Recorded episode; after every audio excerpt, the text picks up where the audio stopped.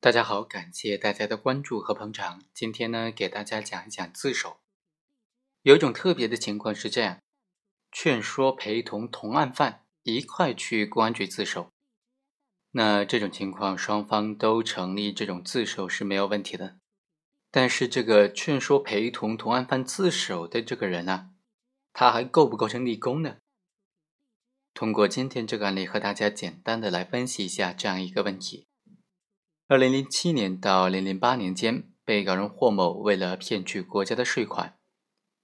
在没有实际货物交易的情况之下，通过被告人乔某、张某等人的介绍，以支付开票费的方式，让他人为自己虚开了这种增值税专用发票，总共是三份，涉及的税款达到十五万多元，并且已经向相关的税务机关申报抵扣了。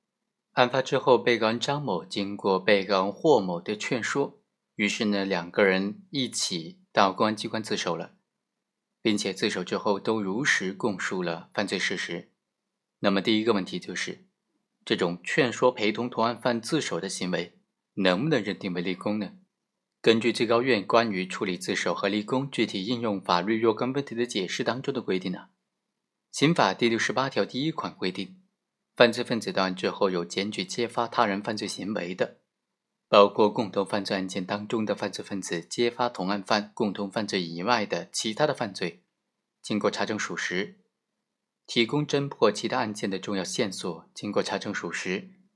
阻止他人犯罪活动，协助司法机关抓捕其他犯罪嫌疑人，包括同案犯，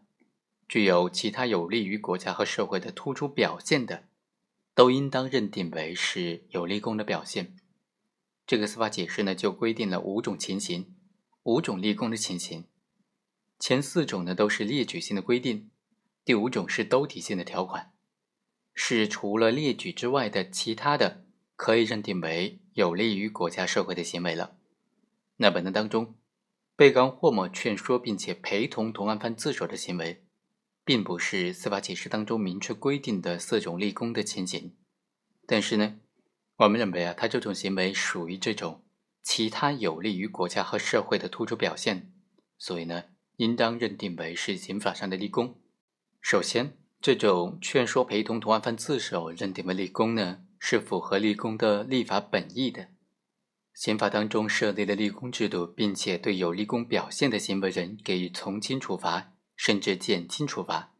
它的实质根据就在于：首先，从法律上来说呢，行为人在犯罪之后揭发他人犯罪行为，或者提供重要线索，从而得以侦破案件，这就表明行为人对犯罪行为价值的否定，所以他再犯的可能性会有所减少。刑罚呢，对他进行个别的防御就需要减弱了。第二，从政策上说。对揭发他人犯罪行为或者提供重要线索等的行为给予从轻或者减轻处罚，有利于鼓励行为人犯罪之后揭发他人犯罪，阻止他人犯罪，或者协助司法机关抓获其他犯罪嫌疑人，进而有利于防止新的犯罪发生，帮助司法机关及时发现、及时侦破已经发生的犯罪案件。在这个案件当中呢，被告人劝说和陪同同案犯自首的行为。就体现了行为人对自己犯罪行为的认罪悔罪的态度，他的人身危险性明显是减小了，而且这个行为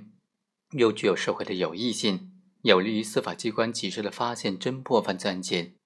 刑法规范的效力也得到了确证。所以呢，从立法本意上说，劝说陪同同案犯自首的行为，应当认定为是立功的表现。第二。劝说陪同同案犯自首，相比于那种协助司法机关抓捕其他同案犯呢，显然是更有时效性的。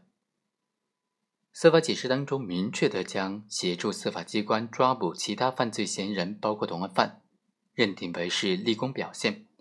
而劝说陪同同案犯自首的行为和这种立功表现相比呢，明显效果是更加好的。因为就共同犯罪来说，行为人在协助司法机关抓捕同案犯的情况之下，可能会出现同案犯拒不认罪啊、抵赖啊、推脱等等情形，从而加大了查证的力度，增加了办案的司法成本。而劝说陪同同案犯去自首，既省去了抓捕的环节，又可以较快的查明犯罪事实，这种情形显然是比协助司法机关抓捕其他犯罪嫌疑人更加节省司法资源、提高效率，更加符合立法的精神。